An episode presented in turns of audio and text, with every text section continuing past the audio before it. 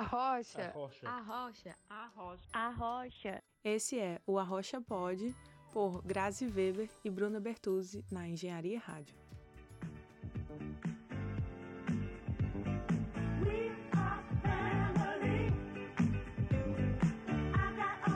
Olá, queridos ouvintes, bem-vindos ao Arrocha, podcast que vai te dar aquele pontapé que te falta para tirar suas ideias do papel.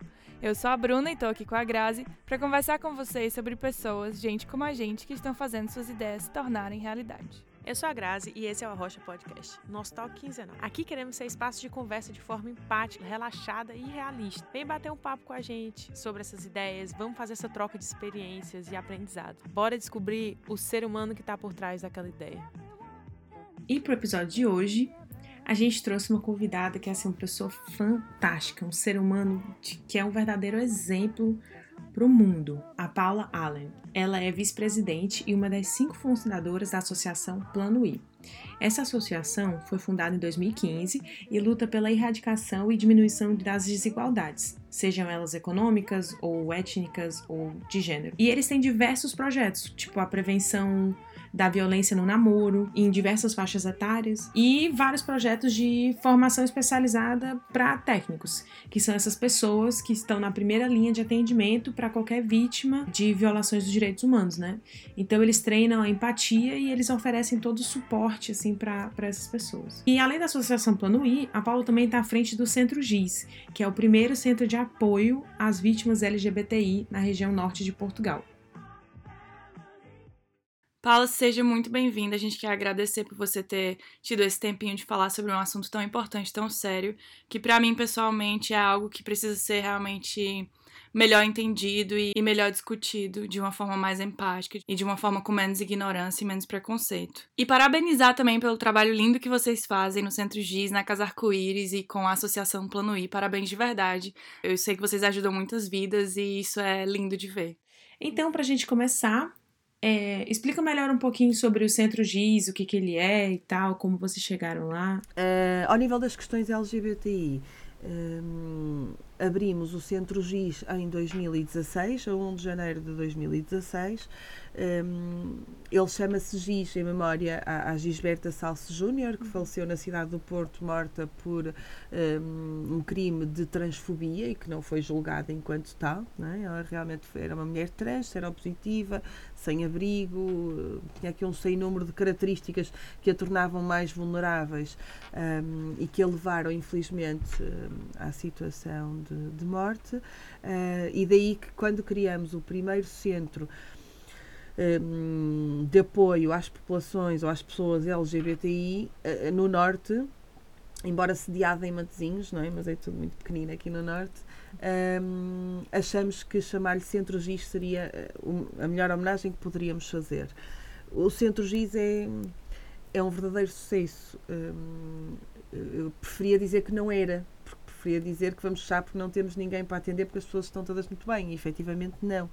Nós temos em atendimento neste momento mais de 300 utentes, apoio psicológico individual e em grupo. Neste momento, em grupo, só funciona um grupo terapêutico com pessoas trans, que funciona quinzenalmente. Destes e destas, mais de metade são pessoas trans, o que mostra realmente que estas alterações legais em Portugal têm vindo a fazer com que as pessoas trans saiam destes seus armários e procurem ajuda e digam: Eu sou, eu preciso de ajuda, não é? eu preciso de algum tipo de apoio. As consultas de psicologia, o apoio jurídico, LGBTI, que é mais, tudo que vocês possam querer colocar colocar na, na sigla, todas estas pessoas usufruem bastante deste apoio jurídico, porque sofrem inúmeras situações de discriminação no local de trabalho, nas faculdades, na família. Temos a consulta de psiquiatria. As pessoas LGBTI não têm doença psiquiátrica mais do que as outras. O que têm é, garantidamente, maior sofrimento psicoafetivo e emocional do que as outras pessoas.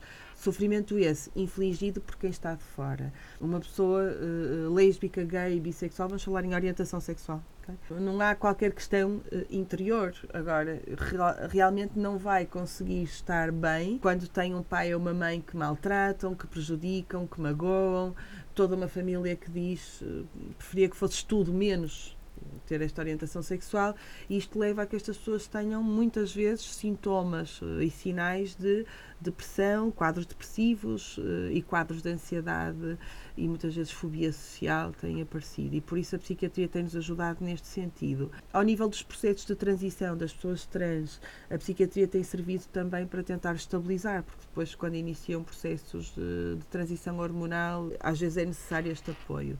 Temos a consulta de medicina interna com uma pessoa que faz todo o tratamento endocrinológico para as pessoas trans. Não deveria existir esta consulta, porque o nosso Sistema Nacional de Saúde deveria estar preparado para dar uma resposta efetiva e atempada a estas pessoas.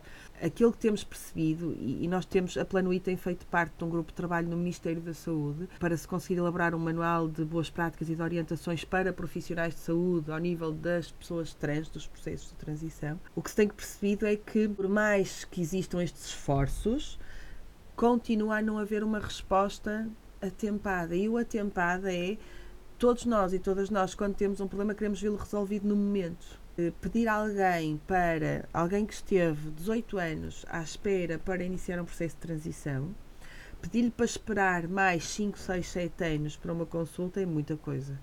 Logo depois temos o sofrimento psicológico, temos as tentativas de suicídio, temos a, o, o, desemprego, temos a, o abandono escolar, porque as pessoas entram em desespero com tudo o que está a acontecer com elas. Uh, e daí que nós sentíssemos necessidade de criar esta consulta em que as pessoas podem, pelo menos, pelo menos que para elas é, é, mesmo muito, iniciar o processo de transição connosco e depois serem encaminhadas para o Serviço Nacional de Saúde, porque nós fazemos sempre esta ponte, mas garantindo que já vão a meio do caminho do processo, porque num processo de transição as mudanças corporais começam a aparecer e associam-se muito mais uh, facilmente àquilo que a pessoa se, uh, é na, na sua realidade e isto dá-lhe uma segurança, uma capacidade de estar em público e na sociedade. E sobre o atendimento móvel que vocês também oferecem para a região norte, né? Como foi que essa ideia surgiu? Assim, como é que esse projeto de ter um atendimento móvel surgiu é, para ajudar na associação? O Centro GIS abriu, como vos disse, em janeiro de 2016 e logo de imediato se percebeu que, deixem-me só dizer-vos que na zona norte do país, aqui, eh, temos o Centro GIS e, e, nessa altura foram abertos mais dois gabinetes, mas em Lisboa, um da Casa Aqui para pessoas mais jovens, crianças e jovens, e um da ILGA Portugal para um, todo o tipo de, de pessoas LGBTI. Um, é bom, o trabalho é fantástico, trabalhamos muito em rede as três, mas percebemos que o país está muito a descoberto. O que é que acontece com uma pessoa LGBTI que mora em Bragança, em Vila Real, em Viseu, no Algarve, eh, tudo o que tem que fazer, como é que chega até nós, como é que tem capacidade financeira, como é que tem tempo para deixar o trabalho, para vir fazer consultas, tudo isto.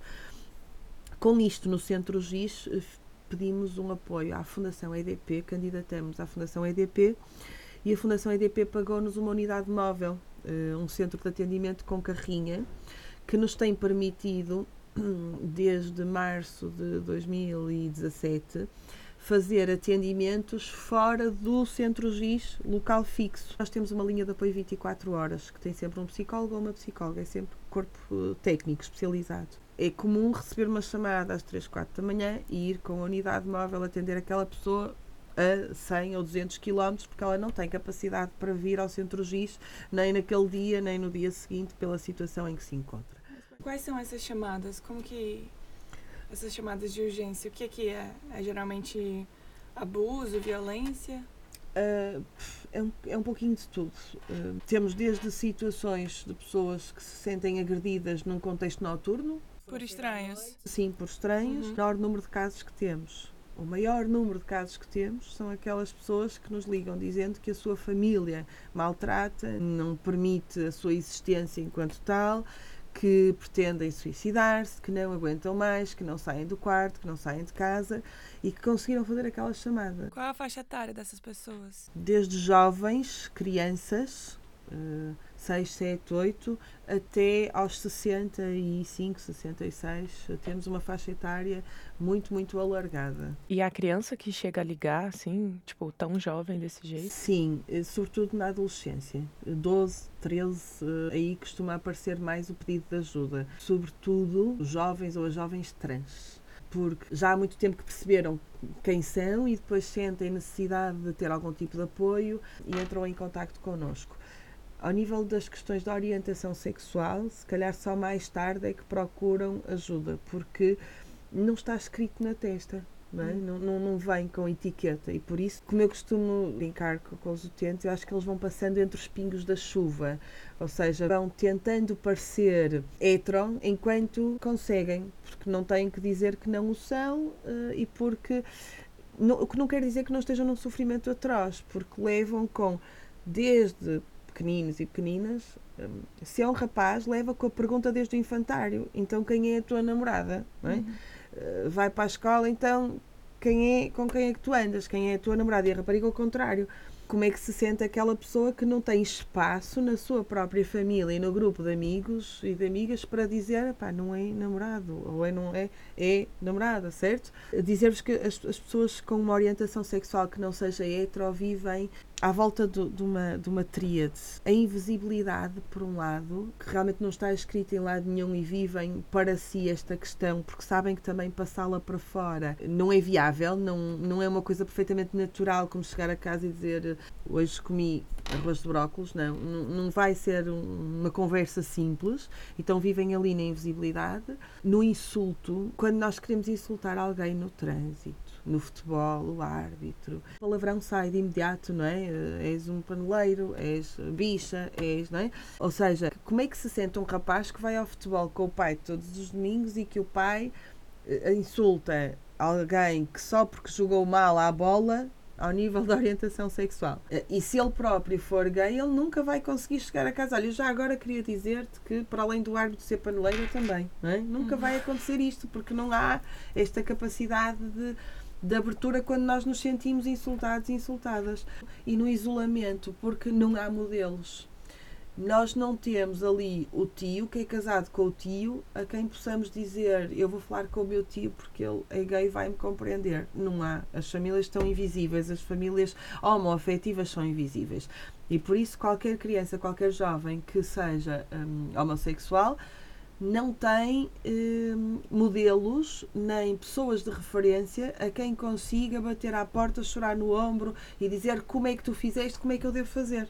Não uhum. há. Uh, e, e, isto leva a que estas pessoas peçam ajuda, lá está a questão de eh, conseguem se calhar aguentar, e aguentar é um termo muito mau, não é? é aguentar para fazer xixi, é aguentar, não é? Aguentar o pedido de ajuda durante mais tempo porque se mantêm na invisibilidade, mas não deixam de viver no isolamento e no insulto, e depois a um determinado momento lá conseguem fazer o pedido, mas mais tardiamente, enquanto que as pessoas trans têm vindo a pedir eh, mais cedo. Até porque é um dado muito curioso. Eu acho que em mais de 100 utentes no centro GIS, utentes trans, mais de 100, 150 utentes, temos um, dois casos, tanto, eh, que a família não apoia, não cuida. Não sei, não sei se as famílias, eh, como é que as famílias veem isto, mas realmente percebem ali aquele sofrimento tão grande que acabam por uh, organizar-se, fazer o luto da pessoa que tiveram e que, uh, da que têm agora e, e apoiam.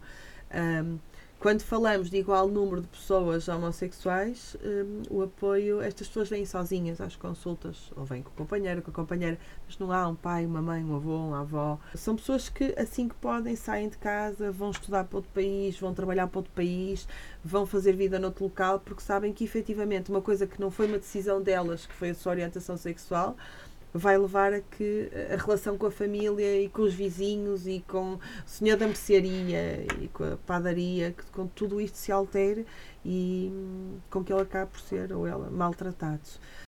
E além do Centro Giz, vocês também têm a Casa Arco-Íris, certo? E uh, então, como foi que ela surgiu? Assim, explica um pouquinho pra gente. O, o Centro Giz foi percebendo que havia inúmeras pessoas vítimas de violência doméstica um, LGBT e foi percebendo também que estas pessoas vítimas não tinham um espaço para elas. Um, e daí depois nascer a Casa Arco-Íris. Um, e não tinham porquê. Ora, nós temos realmente um sistema muito bem montado de apoio às vítimas, por mais que hoje em dia se ouça uma data de notícias, não é? os sistemas falham, as próprias pessoas recuam, mas o sistema está bem montado e funciona. Uh, não é perfeito, é óbvio que não, mas está bem montado e funciona.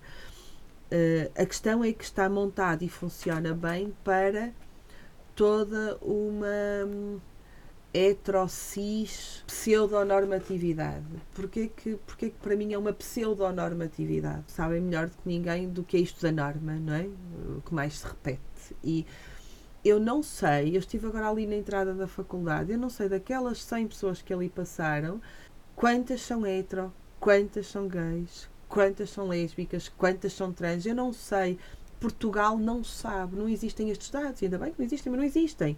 Então estar a dizer que existe uma heteronormatividade é quase dizer que a norma em Portugal é ser hetero. E depois há, há o resto. Não é nada disto. Nós não sabemos quantas pessoas são e o quê. E isso eu chamo-lhe uma hetero cis pseudo-normatividade, porque é aquilo que nós vivemos na nossa sociedade, é uma pseudo, é acharmos que todos e todas somos heteros e cis. E o sistema está montado para estas pessoas. Então, quando nós temos uma vítima de violência doméstica que é trans, vamos imaginar, podemos ver vários cenários, porque nós já tivemos 14 hum, vítimas trans que acolhemos. Uh, em todos os cenários foram ligeiramente diferentes. Mas vamos imaginar, não trocou o nome no cartão de cidadão. Tem o nome de Joaquim António. Uh, vive como mulher trans desde que se conhece. Tem 50 anos. Tem umas mamas enormes. Tem todo um papel de género, expressão de género feminina uh, e tem uma genitália masculina. É vítima de violência doméstica. O que é que o sistema nos diz? Se é Joaquim Manuel, tem que ir para uma casa abrigo de homens, porque tem um cartão de cidadão masculino. O que é que se faz com aquela pessoa que é a Maria, que, não, for, por amor de Deus, não vai estar a ser acolhida no meio de uma estrutura que não lhe diz respeito a partilhar os espaços eh, numa estrutura. Nós em Portugal temos as estruturas divididas de um ponto de vista binário, muito básico, não é? Homens e mulheres, homens e mulheres, sabendo lá nós que é isto de ser homem ou de ser mulher. Mas classificamos ali direitinho. O que é curioso é que classificamos por dois grandes aspectos, que não dizem nada de nós. Um, o cartão de cidadão ou de cidadã, que pode ser alterado a qualquer momento, neste momento e por vontade da própria pessoa, a não ser que a pessoa seja cidadã estrangeira ou cidadão estrangeiro e não pode, uh, e outro pela genitália. Nós dividimos-nos na sociedade por uma genitália. Nós estamos aqui três pessoas e nenhuma de nós tem a certeza absoluta da genitália que a outra traz. Mas estamos divididas. Se tivéssemos que ir ali à casa de banho, tínhamos obrigatoriamente que ir para a das meninas, porque toda a gente olha para nós as três e diz que o cabelo, as mamas, as unhas, é? tem uma genitália feminina, quando ninguém sabe que genitália é que nós trazemos. É só ridículo. É? Como diz o meu filho de 17 anos, é só ridículo esta forma de divisão. Mas é aquela que temos, tínhamos que ter alguma. E é aquela que temos. Uhum. Uma mulher eh, trans um, poderia ir para uma casa-abrigo para mulheres. Para mulheres? Poderia. O que é que nos tem acontecido? Tem havido recusa porque uh, dizem que as outras mulheres não se sentem bem sabendo que aquela mulher que ali está tem uma genitália masculina. Ao que eu costumo perguntar se pretendem mostrar umas às outras. Não é? Porque eu não sei, não, não costumo andar com ela à mostra e por isso é, é, são coisas que, me, que fazem imensa confusão no dia a dia, mas que levam a que efetivamente estas pessoas não tenham um lugar de segurança para elas. Daí a criação da, da Casa Arco-Íris. E por incrível que pareça, das, das primeiras não foi a primeira, mas foi a segunda pessoa que nos chegou à Casa Arco-Íris, uma cidadã brasileira, uma mulher fenomenal, com 50 e alguns anos, orientação sexual lésbica, cultura fantástica, um saber estar fenomenal, uma educação brutal, que foi acolhida numa casa-abrigo comum para mulheres. E eh, foi bastante discriminada e menos bem tratada pelas próprias profissionais da casa que no processo crime não vinha que a Maria é, tinha sido agredida pelo Joaquim, vinha que a Maria tinha sido agredida pela esposa, né, Manuela. Uhum. Então, automaticamente houve ali alguma dificuldade em lidar com isto. A questão pior foi quando as outras utentes, também elas vítimas, perceberam uh, que ela era lésbica. E teve mesmo situações em que as utentes diziam: Eu não quero os meus filhos a jantar à mesma mesa do que esta senhora. Ou eu não quero partilhar o quarto com esta senhora. Não há toda uma discriminação pela ignorância, pela estupidez, por tudo que vocês possam imaginar. Daí ter surgido uh, a Casa Arco-Íris. A Casa Arco-Íris de binária não tem nada, não sabemos muito bem o que é, que é ser homem ou ser mulher, temos pessoas. Uh, eu costumo dizer, é vítima de violência doméstica. Tem nariz, tem olhinhos, está, cumpre os critérios, está acolhida connosco. E como que funciona o, a sustentabilidade financeira desses, tanto da Casa Arco-Íris quanto da, da AGIS? Numa primeira fase, o Centro GIS surge um, a convite de, da doutora Catarina Marcelino, na altura secretária de Estado para a Cidadania e Igualdade, uh, e financiado por uma carta de compromisso, ou seja, o governo português a fazer o financiamento quer ao Centro GIS, quer ao gabinete da ILGA, quer ao gabinete da Casa Aqui. Depois, terminando esta carta de compromisso que foi por 12 meses, a atual Secretária de Estado, a doutora Rosa Monteiro, que sempre apoiou todos os nossos projetos, volta a assinar uma carta de compromisso de continuidade. Entretanto, aparece o PT 2020 com o financiamento do POIS um, e o GIS está com o financiamento do, do POIS, ou seja, fundos uh, comunitários, e uh, a Casa Arco-Íris sempre esteve, sempre esteve com esse financiamento. E quais são os tipos de violência mais sofridos pela comunidade LGBT? Você chama LGBTI, né? A gente chama LGBTQ+. mais, sim. Do ponto de vista de um quadro legal, para se trabalhar em Portugal com determinada especificidade, eh, temos que ter um quadro legal de base. Uh, e no quadro legal português, uh, no Plano Nacional de Luta contra a Violência e o Portugal mais igual uh, e de promoção da igualdade e cidadania, não, não, não, estou a dizer o nome correto, isto é, é o sono, peço-vos desculpa. Um, existe mesmo um subplano para trabalhar as questões relacionadas com orientação sexual, identidade de género e características sexuais à nascença. Ou seja, o nosso quadro legal português tem respostas ou, ou, pretende ter respostas específicas para pessoas LGBTI, correto? Uhum. O que uhum. não quer dizer que não, eh, de todo, não é? nós respeitamos toda a gente e todas as outras letras são muito bem-vindas, mas usamos a nomenclatura que o governo português um, reconhece porque é a forma também de garantir um financiamento e de conseguirmos estar perante um, uma construção legal, um, formal. O tipo de violência é muito idêntico à população em geral. O tipo de agressor ou agressor é que é muito diferente. No, em relação ao tipo de violência, infelizmente nós cumprimos todas as violências enquadradas na lei. A psicológica vem em primeiro lugar, é óbvio. A física, a económica, a social e a sexual. Okay? Cumprimos por esta ordem, certo? Igual aos restantes quadros de violência no país com pessoas não LGBTI em relação à, à pessoa, à suposta ou suposto agressor.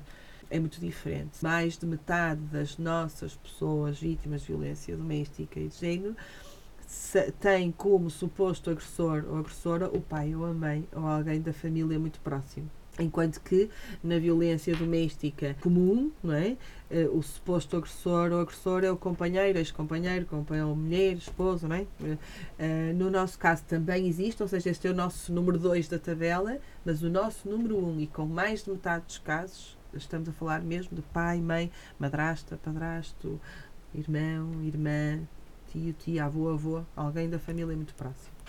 E existe preconceito dentro da própria comunidade? Vocês notam isso dentro, entre os membros da, da comunidade LGBTI? Eu não tenho dados para, para, para falar sobre isto e, e, sobretudo, não quero colocar uma, uma, uma etiqueta em ninguém. Eu, eu sou hetero e cis, tenho uma data de amigas uh, hetero e cis, e, e dentro da nossa suposta comunidade também nos criticamos por quem cuida melhor dos filhos, quem é mais gorda e não faz exercício físico quem fuma, quem bebe, quem anda com o marido da outra, né? que já tive situações em algumas reuniões em que eu encontro algumas pessoas, encontro muitas pessoas LGBTI que não concordam com tudo o que a outra pessoa diz, eh, sim, como é óbvio, Sim, relacionamentos entre é? seres humanos. Exatamente, é, é, muito por aí, mas que, que, não concordam mesmo do ponto de vista legal, eh, acham que deve ser assim, ou acham que deve ser de outra forma. Ou, sim, eh, encontro isto. Agora não consigo dizer se existe uma, uma discriminação. Sinto às vezes, por exemplo, na casa arco-íris, isto é, é um dado muito interessante também Em Portugal, o maior número de vítimas de violência doméstica são mulheres. O maior número de pessoas trans é homem, homem trans. Uhum. Também daquilo que se conhece. No entanto, se formos cruzar, maior número de vítimas de violência doméstica LGBTI são as mulheres trans. Ou seja, ser mulher e ser trans torna muito mais vulnerável à violência doméstica. Mesmo que os números em Portugal digam temos tão pouquinhas mulheres trans, sim, mas são estas que são as vítimas de violência doméstica. O ser mulher e o ser trans eh, acrescenta-lhes vulnerabilidade. Sinto muitas vezes algum preconceito ou discriminação dentro da suposta comunidade LGBT ou das pessoas LGBTI, algumas, não são todas, certo? Mas tenho ouvido algumas coisas e até de fora, técnicos e técnicas, sinto algum preconceito em relação às mulheres trans, achando que, de uma forma geral, as mulheres trans são ou foram trabalhadoras do sexo, são brasileiras, preconceitos, estereótipos associados à questão de ser mulher trans, o que não tem nada a ver. No Centro GIS, eu disse-vos que temos mais de 150 utentes trans, a maior parte homens, sem dúvida alguma, certo? Há algumas mulheres. Na Casa Arco-Íris é ao contrário, temos muitas mulheres, quase nenhum homens. Ninguém foi trabalhadora do sexo no Centro X. Na Casa Arco-Íris tivemos algumas pessoas que foram trabalhadoras do sexo, mas no Centro X, zero, zero. E temos ali uma amostra enorme, zero. Uh, mas isto é comum quando eu falo do projeto com outros profissionais. Ah, tens muitas mulheres trans, elas eh, são todas trabalhadoras do sexo. Não, não é nada disto, não é? Quase que esse tipo de estereótipo ele é sempre causado pela falta de informação, né? É. Como se, é, por exemplo, você está apresentando para a gente todas essas estatísticas, todas essas informações que são muito interessantes e que provam que tudo que você achava ou que você escutou por aí, na verdade não está correto, né? É completamente, ou é o contrário, né? Como você falou em relação à violência da, das pessoas trans. E, e às vezes dá a impressão de que, assim, se, se, se esse dado fosse mais compartilhado, a gente teria um pouco É. mais noção, de repente, né? Mas nós compartilhamos. O que eu acho é que existe uma necessidade de manter a ignorância. Sim. Há muita gente que sente necessidade de se manter segura na ignorância. Porque Ah. não é possível, ao número de formações que nós damos, à informação que fazemos veicular, nós, claro que não chegamos a toda a gente, é óbvio, mas vamos chegando. Mas há sempre uma necessidade de. Há pessoas que preferem ser surdas. Porto Canal, em parceria connosco e com a SIG, com a Comissão para a Igualdade de Género, criou um programa que se chama Pontos nos Is à segunda-feira à noite, às 23 horas, sempre para debater assuntos relacionados com direitos humanos. Eh, o que é, faz fantástico do parte do Porto Canal eh, e para nós tem sido cansativo, mas muito bom de poder ajudar a montar o, o programa. Eh, Sobretudo porque de todo não nos focamos na Plano I, não tem nada a ver com isso. Tentamos ter sempre profissionais de outras associações, de outras áreas, pessoas eh, diferenciadas ali no programa. O primeiro programa, que foi muito visto, teve uma audiência enorme, foi um programa em que eu estive e esteve comigo uma senhora que se chama Dona Eulália, cujo filho eh, é ator porno e gay. O realizador português fez um filme sobre esta eh, família que se chama Até que o porno nos separe. Como é que esta mãe, da cidade do Porto, com esta completamente genuína, descobre que o filho é gay e é ator porno e como é que isto se trabalha na família. Está brutal. Se não viram, tentem ver. Está simplesmente fantástico. Eh, é um filme de amor, é? Filme de família e de amor. O primeiro programa foi sobre as questões de orientação sexual e identidade de género. Estive eu no programa enquanto técnica, esteve a Dona Eulália comigo enquanto mãe a falar do documentário, foi sobre o, o filme eh, e o documentário. E eu, eu dizia para, para a jornalista, porque ela dizia, então, mas como é que os pais devem lidar e aceitar a orientação sexual de filhos e filhas? Só para vos dar um exemplo de que às vezes não se consegue assimilar logo não é? porque há barreiras sociais, culturais, pessoais enormes e por mais que se diga, não, não entra logo de imediato. E uma das coisas que eu referi na altura no programa foi: não, não podemos falar em aceitação. Eu consigo aceitar que o meu filho seja do Benfica quando eu sou do Porto. Não é o Uhum. caso. Mas eu consigo aceitar isto. Ou não, não é? Eu Sim. isto eu aceito. A orientação sexual não, não, não passa por um processo de aceitação. Porque que direito tenho eu? Porque é que eu sou um ser superior e supremo, não é? E omnipotente e presente que possa vir a aceitar uma coisa que o meu filho é e que nasceu assim, não é? Bem, vou, aceitar que, que ele é gay. Não há, não, retirem esta palavra porque esta aceitação é uma relação de poder tão má que a pessoa pensa que está a fazer uma caridade brutal. Ai, estou a aceitar imenso o meu filho. Não tem nada que aceitar, não tem esse direito sequer. Tem que respeitar. A palavra começa por R e é respeitar não é aceitação. E falávamos sobre isto. E mesmo no decorrer do programa e depois no, no, no, Facebook, nas redes sociais, as pessoas diziam: Paulo, obrigada por teres referido aquilo, mas eu continuo a não conseguir ver de outra forma. Eu, eu ainda, ainda tenho que percorrer um longo caminho para aceitar o meu filho ou a minha filha. Quer dizer, eu expliquei, é básico, certo? Vocês, eu acho que compreenderam básico, tem a ver com a palavra em si aceitar, eu aceito comer eh, peixe uh, se não houver carne, porque prefiro carne, certo? Aceitar é aceitar uma opção. A orientação sexual não é uma opção. Eu informei e aquilo chegou a muita gente e não entrou na cabeça de toda a gente. Por isso não é assim, a fórmula não. É óbvio, com toda a razão, a fórmula é pela educação, sem dúvida. Até deveria começar por uma educação o mais precoce possível, numa altura em que os pares não influenciam ainda tanto, em que a escola ainda tem algum poder, desde cedo a trabalhar direitos humanos. É pela educação. É pela educação nas faculdades, nas escolas, é pela educação.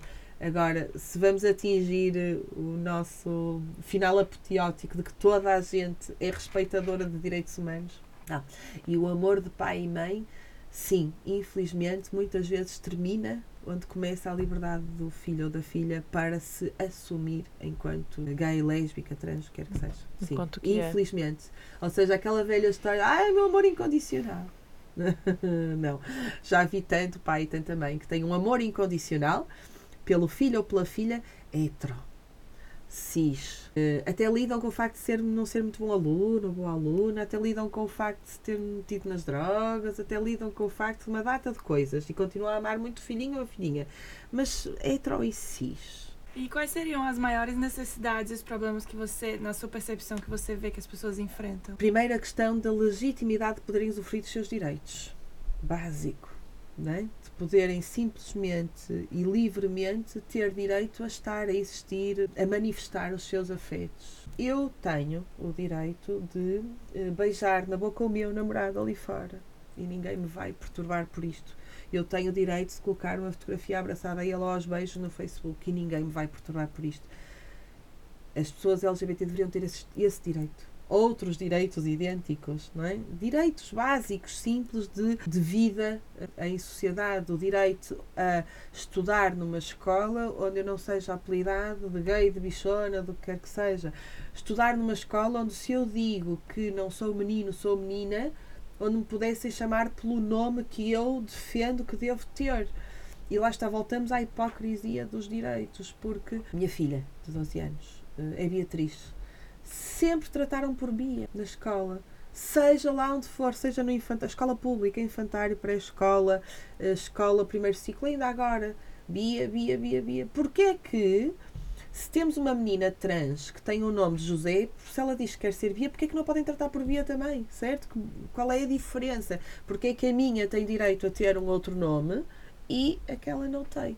Direitos básicos, ou seja, o que é que falta, não é? Que necessidades a possibilidade de simplesmente existirem sem discriminação, sem preconceito, sem pressão de serem heteros ou cis, a partir disto viria tudo o resto, o direito ao emprego uh, sem discriminação, porque também temos montes de situações, processos de transição masculino para feminino ou feminino para masculino, em que a pessoa esteve ou está a trabalhar há 10 anos numa determinada empresa enquanto José e agora diz: Eu mudei o meu nome, eu estou a fazer um processo de transição eu sou Maria porque sempre fui, só agora é que estou a tratar disto.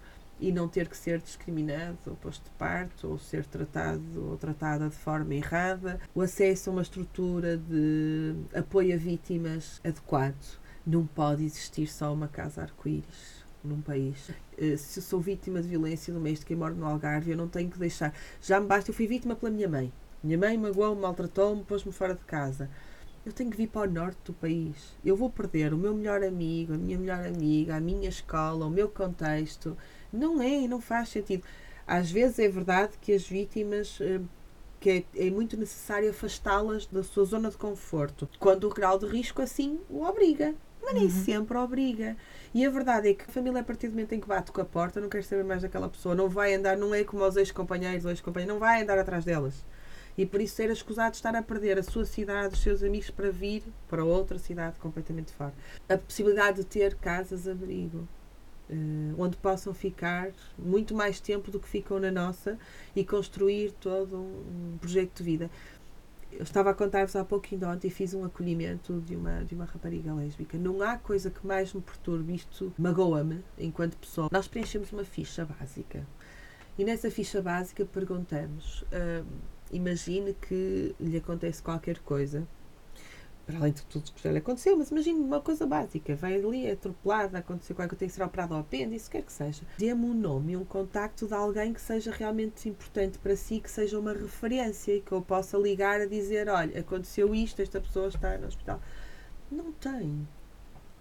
Isto é, é perturbador, isto é, é é conseguir controlar as lágrimas lá e nem sempre as conseguir controlar noutro contexto, porque é ouvir ou dizer não tenho pai, não tenho mãe, já há muito tempo deixaram de falar comigo porque, porque eu sou lésbica. Que é isto? Não pode ser, não é? Ou seja, e, e ter que haver aqui um sistema maior de apoio a estas pessoas, uma casa-abrigo que as pudesse receber por mais tempo, porque as outras vítimas, eu, eu vítima de violência doméstica, foi o meu marido que me bateu, mas eu continuo a ter o pai, a mãe, a tia, o primo, a prima, então, um mês de acolhimento para eu estabilizar, para eu me afastar do agressor, para iniciar o processo. E se eu não quiser ir para um abrigo, eu muito provavelmente com um telefonema ou dois eu consigo ficar em casa de alguém que me é mais próximo, onde eu estou numa estrutura que não é institucional, que não tem regras, que não tem horários. Estas pessoas não conseguem, porque não têm depois a tal estrutura, a rede afetiva ou familiar. Teve alguma história que te marcou muito? Assim? Uma história de sucesso que mais marcou. Sim, é. sim, claro, uma, história, sim. uma história. O homem que consegue divorciar-se da sua mulher, consegue ficar com a guarda da sua filha e que hoje em dia está casado com o homem que ama e tem a sua filha e conseguimos fazer toda uma luta contra tribunais e CPCJs e famílias e toda a gente mostrando, calma aí, que a paternidade dele nada tem a ver com a orientação sexual dele e estes três são uma família, certo? Eu tenho uma, uma vantagem tremenda no, no meu trabalho. Eh, há 20 anos que trabalho com pessoas, sempre, e com histórias que não são, nem sempre são boas revitalizo quando, de sábado para domingo, no domingo do dia da mãe, estava eu na queima das fitas. Nós vamos para lá com a unidade móvel fazer testagem de VIH, hepatite, sífilis e distribuir preservativos e com o ponto lilás. Quando recebo uh, uma mensagem de Feliz Dia da Mãe, uh, de um ex-utente da Casa Arco-Íris, que está muito bem na sua vida, organizado, e um, que a única mãe que, que teve fui eu e que tem, é? e que uh, isto não é misturar o pessoal com o profissional, é tão simplesmente perceber que nós exercemos vários papéis na vida da, das pessoas e que eu para ele não fui só a diretora técnica que tantas vezes lhe dei na cabeça tantas vezes lhe disse tens que chegar a horas e tens que ir à escola e tens, não é? E que massacrei, mas também é isto que faz uma mãe, não é?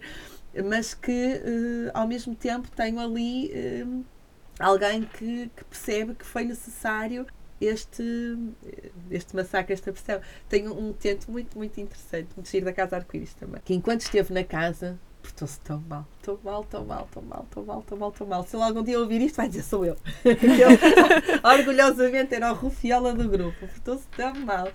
O tão mal era, nós temos muito poucas regras na casa, mas uma casa destas tem que ter algumas regras. Temos alguns casos de grande perigo e que tem que haver ali controle de telemóveis, que é, temos uma regra, tem que entrar em casa até às 10 da noite, a não ser que queiram avisar que vão passar a noite fora e não há qualquer stress, voltam no dia seguinte. Mas se não avisam até às 10, tem que haver. Pimba, 11 da noite. Ele, ele, ele passava a vida a fazer as asneiradas todas e mais algumas. De, uh, ia para um emprego, dois dias depois desaparecia e já ia beber uns canecos e curtir a vida. sempre, sempre, sempre. Entretanto, ele lá se consegue autonomizar, vai para Lisboa. Então, todas as semanas cai a chamada a dizer: Fui ao trabalho a semana toda, eu cumpri, fui ao trabalho a semana toda e já aprendi a cozinhar não sei o quê. Lembra-se de me ter ensinado a fazer aquilo, sei quê, já aprendi a fazer. E já estou a partilhar a casa todas as semanas. Ele liga a dizer o que faz e termina. É muito engraçado, ele é muito inteligente, muito capaz, um estudante universitário fantástico. Ele, ele termina sempre a dizer: Obrigada por me ter dado tanto na cabeça.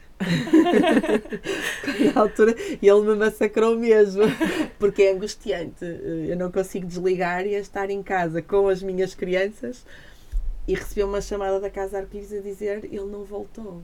não voltou, eu tenho que acionar a polícia. Eu não consigo ficar em casa, então pego no carro e vou pela cidade do Porto à procura nas ruas a ver se vejo, porque imaginem que o suposto agressor encontrou e que temos ali um processo grave, um crime contra ele. Não consigo dormir assim. Então ele deu-me tantas noites por dormir e agora liga feliz a dizer obrigada por me ter dado na cabeça. Mas temos histórias boas, claro que sim. É o modelo, né? Às vezes, é. quando você não tem um modelo. Você, é, você sempre é. acha um modelo, né? É. Sendo da sua família ou não, é um é, modelo. Claro. Eu queria muito, muito, muito visitar a Casa Arco-Íris e é, o Abrigo Giz. O Giz, sim. Os GIS não há qualquer problema, podem ir à vontade, é um espaço muito pequenino, mas muito bom, cheio de paz e de energia eh, e todo colorido. Uh, o centro GIS podem ir à vontade, se quiserem podem ser voluntárias lá uh, nas nossas ações, dizer quero ir, quero ir distribuir preservativos e estar com as pessoas e podem perfeitamente inscrever-se enquanto voluntárias e fazer parte. Uh, é claro que perguntamos sempre aos utentes e às utentes se aceitam, mas naturalmente a maior parte aceita sem qualquer angústia. A Casa Arco-Íris não pode ser, é demorada sigilosa. Ah, e, tá. é, é, né? Claro, sim, a proteção sim. faz é, Na verdade, faz é, muito sentido. É, não, é, não é possível, mas, mas é um sítio muito chique também. Então, conta pra gente mais ou menos quais são as formas que as pessoas podem ajudar a associação. Há, há inúmeras formas. Divulgar. Divulgar. Sabendo que no Centro GIS nós fazemos muitas ações de palestras, formações, workshops eh, de informação, de sensibilização, de, de formação em si a profissionais, o facto de divulgarem é bom nós temos uma agenda muito cheia, mas temos sempre espaço para mais qualquer coisa. E o poder dizer vamos a mais uma escola falar sobre isto, vamos a mais uma universidade, vamos a mais, não é? o poder, eh, o divulgarem para nós podermos dar mais formação e passar a tal informação. Tentar quebrar esta cegueira social é bom. É óbvio, do ponto de vista financeiro também é sempre possível. Nós aceitamos por parte de empresas alguns donativos, nunca são assim uma coisa por aí fora, mas aceitamos e são sempre bons, porque há coisas que não estão cobertas por financiamentos. Vou dar-vos um exemplo básico e simples. O imposto da carrinha e o seguro da carrinha não se consegue cobrir por nenhum financiamento. E é dinheiro, são 400 a 500 euros, é dinheiro. E nós, para termos a carrinha a funcionar, temos que ter aquilo. Então, muitas vezes é assim por um donativo da junta de freguesia, da Câmara, vamos tentando alguns donativos. Tornando-se associado ou associada, porque todo o dinheiro reverte sempre para estas hum, atividades e, por que não, uh, apoiar esta, esta causa, esta associação tornando-se voluntário ou voluntária das nossas, das nossas causas. Uh, temos sempre ações onde se possa incluir mais alguém que possa querer estar connosco e passar mensagem e acolher. A última ação que tivemos foi, foi na queima das fitas, foi cansativo, cansativo. Uh, e que, que, tivemos uma data de voluntários e voluntários, mas faltavam-nos alguns em alguns dias, não tínhamos que chegar, porque às vezes os nossos voluntários e voluntárias são ex-utentes e que trabalham e que não conseguem propriamente ajudar-nos numa queima das fitas, conseguem ir no sábado ou na sexta, mas não conseguem ir durante a semana feiras da saúde, fazemos muitas vezes feiras da saúde e temos uma banca com os nossos materiais informativos. Se eu preciso ter a equipa do Centro GIS a dar formação na escola, eu posso ter ali pessoas voluntárias naquela banca que enquanto as pessoas passam distribuem um panfleto e dizem, sabe o que é isto de, das questões de identidade de género, ou sabe que existe o Centro GIS e passar a palavra. Por isso, são as formas mais simples de nos ajudar. Muitos, muitos dos ex-utentes ou das pessoas que passaram pela associação voltam como voluntários sim, ou sim. trabalham assim até mesmo na parte legal, por exemplo, advogados, médicos. Sim, temos é, é muito muito comum. Uh, ficam uh, aquilo acaba por ser família alargada. Ficam uh, em todas as áreas. engenharia informática. Temos um problema com o computador. Nós não nadamos em dinheiro de todas. Nossas contas são transparentes e muito simples. É um problema, ligamos, vêm, ajudam, nos tratam, resolvem, criam um problema, um programa informático. Temos um utente que até nos ajuda a construir algumas candidaturas, porque gostava ele próprio de se envolver e de ser uh, futuro colaborador e por isso, sim.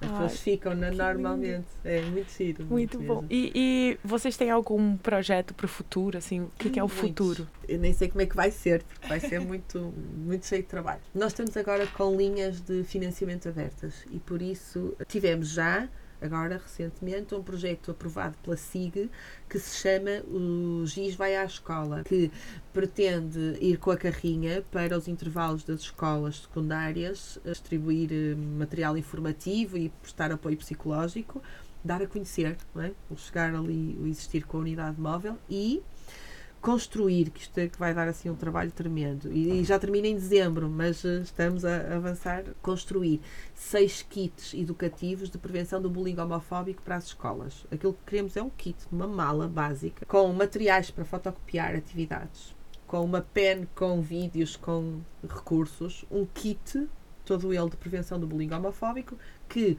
professores e as professoras possam pegar, e usar nas suas turmas e não andar à procura de material que possa não ser fidedigno, não saber muito bem o que é que eu vou fazer. Um bocadinho esta lógica do, do professor ou professora dizer ah, já tenho tanto que preparar, ainda vou ter que preparar aulas de cidadania, falar disto, eu não sei. Está ali, está preparado. É fotocopiar e fazer. Simples. Então vamos criar estes seis kits. Pré-escolar, primeiro ciclo, segundo ciclo, terceiro ciclo, secundário e ensino profissional. Este projeto está, está a decorrer. Vamos ter um projeto que foi financiado pela SAGE, uma empresa uh, multinacional que também apoiando a causa nos eh, financiou este projeto, que vai ser uh, intervenção num agrupamento de escola, a partida será no Cerco do Porto, uh, sobre a promoção de direitos humanos onde entram as questões LGBT, como é óbvio, mas onde pretendemos trabalhar racismo, xenofobia, questões de igualdade de género, prevenção da violência no namoro, direitos humanos.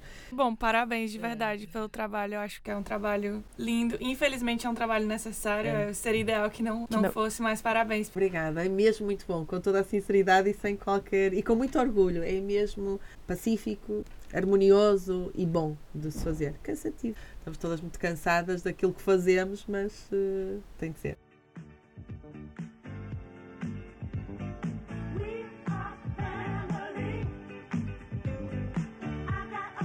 Então é isso, minha gente. Essa foi a conversa de hoje. Espero que a mensagem tenha sido dada de forma empática, de forma clara e que a gente consiga cada vez mais ajudar as organizações locais das nossas cidades, compartilhar os trabalhos, os projetos que estão sendo desenvolvidos e tentar ajudar o máximo de pessoas possíveis que estão passando por uma situação horrível por simplesmente serem quem são. Eu acho que a informação é a chave, né? E a, o compartilhamento de informação é o segredo. É, manda esse áudio para as pessoas, manda esse, esse áudio no grupo da família, manda esse episódio, discute nas suas rodinhas de conversa. Vamos levar esse conhecimento e essa forma empática de ver e falar as pessoas para frente. E não esquece de seguir o Arrocha nas redes sociais. A gente está no Instagram, no Facebook como Arrocha Podcast. E não esquece de olhar o site da engenhariaradio.pt com muito programa legal feito por alunos, autoral e super divertido. E é isso, minha gente. Esse foi o programa de hoje. Um beijinho brasileiro. Um beijinho português. E até a próxima. Tchau!